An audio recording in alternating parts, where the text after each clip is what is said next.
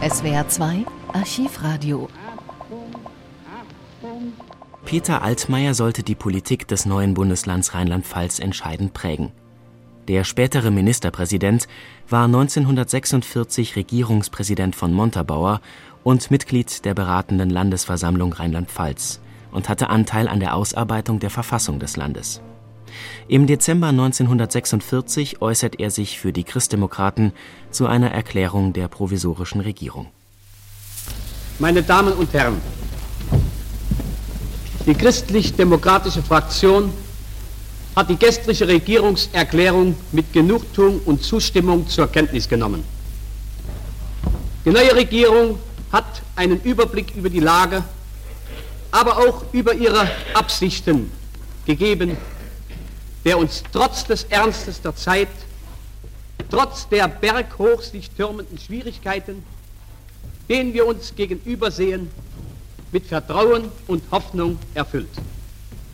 Wir möchten vor allem unsere Bereitschaft erklären, der Regierung auf ihrem wahrlich dornenvollen Wege mit Rat und Tat zur Seite zu stehen und nach unseren besten Kräften zum Wohle unserer schwer geprüften Heimat und unseres Volkes mitzuarbeiten.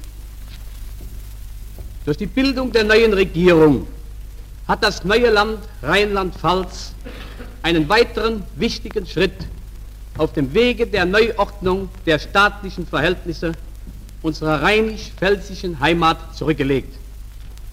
Durch die Bildung einer Staatsregierung neben der beratenden Landesversammlung werden die ersten Umrisse demokratischer Staatsgestaltung sichtbar. Ich spreche von ersten Umrissen demokratischer Staatsgestaltung.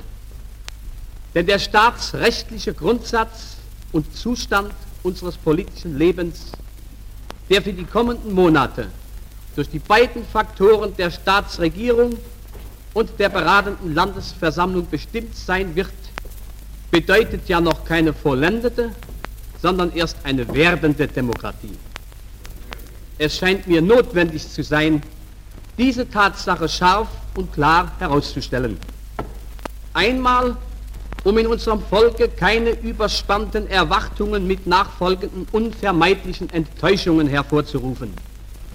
Dann aber auch, um damit die Rechtslage und dadurch bestimmt die politische Verantwortung der am staatlichen Leben beteiligten Faktoren klar und eindeutig herauszustellen.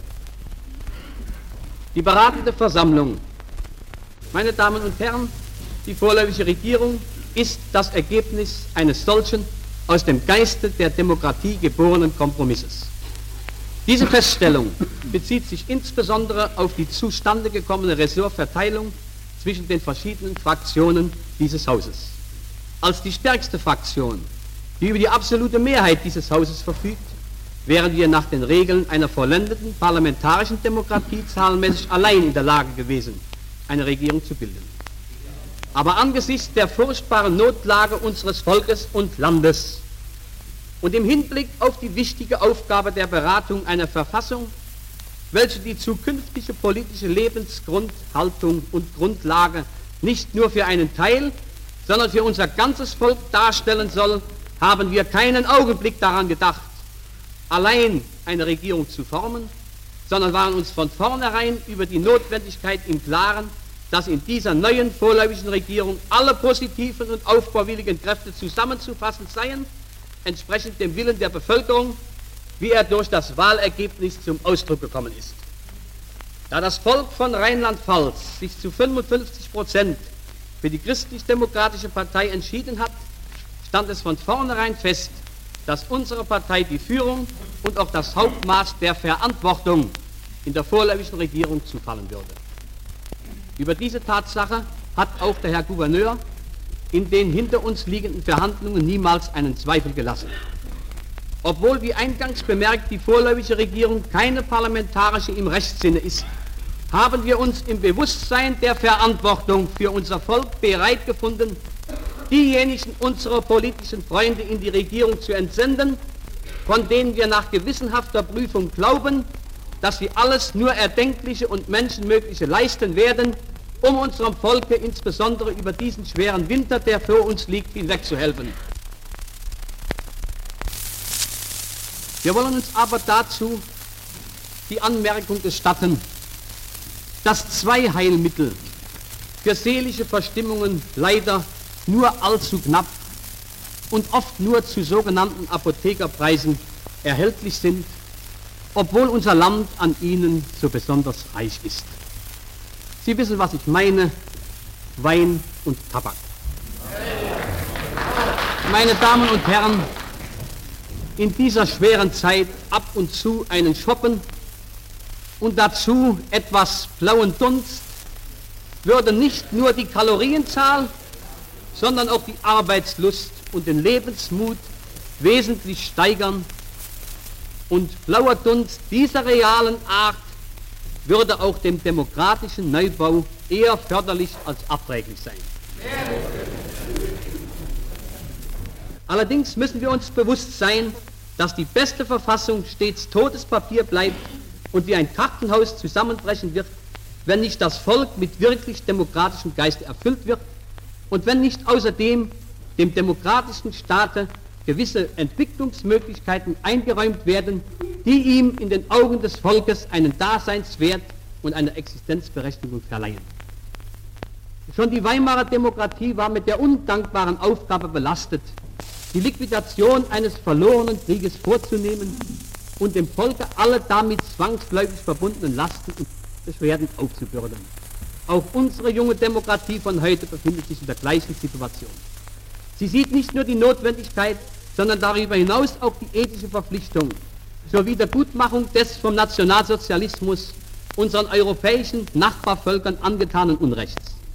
Wenn wir trotzdem bitten, unserem bis zur Vernichtung geschlagenen Volke nicht allein mit dem Anspruch auf gerechte Sühne, sondern mit der Bereitschaft zum Verständnis und zur Verständigung zu begegnen, so treibt uns dabei nicht nur der Wunsch, irgendwelche augenblicklichen und materiellen Vergünstigungen zu erlangen, wir fühlen uns zu dieser Bitte berechtigt, ja geradezu verpflichtet, weil für uns über den Augenblick hinaus die eine große Aufgabe entscheidend ist, unserem allzu lange mit den Hypotheken kriegerischer Auseinandersetzungen belasteten Kontinent eine friedliche Zukunft zu sichern.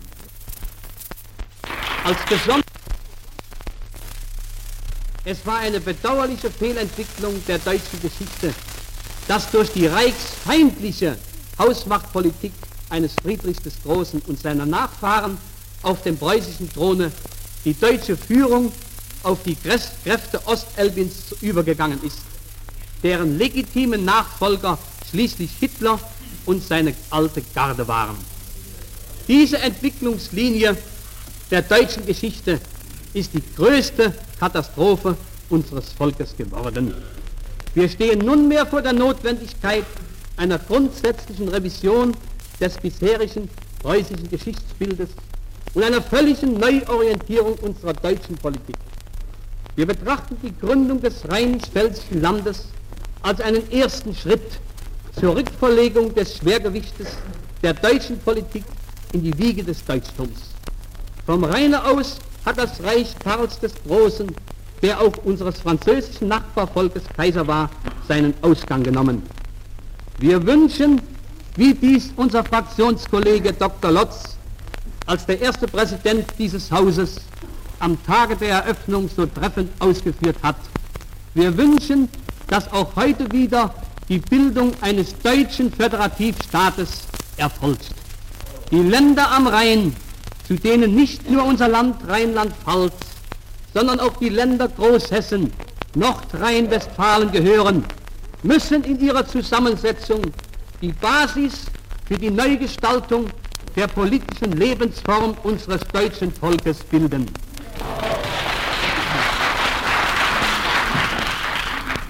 Hier am Rhein, hier im Westen, in unserem Lande Rheinpfalz, wo der nationalistische und zentralistische Machtstaatgedanke niemals Wurzeln schlagen konnte, wo der Militarismus niemals eine Heimat hatte, niemals eine Heimat hatte, sondern allezeit, auch in der Nazizeit, demokratisches, föderalistisches und friedliebendes Denken lebendig geblieben ist, muss in der Zukunft das politische Schwergewicht und das kulturelle Führungszentrum des neuen deutschen Staatslebens liegen.